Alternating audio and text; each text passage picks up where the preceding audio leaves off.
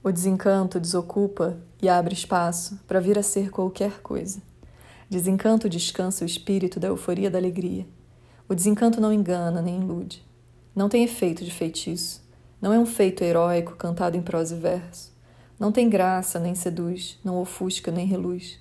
Por vezes, da tristeza amarga do desencanto, nascem as lágrimas que salgam a vida em soça, feito salmoura.